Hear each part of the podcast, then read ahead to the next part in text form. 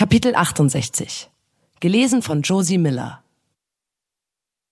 Ich arbeite in der Flüchtlingshilfe und ich habe einen Übergriff durch einen minderjährigen Geflüchteten erlebt.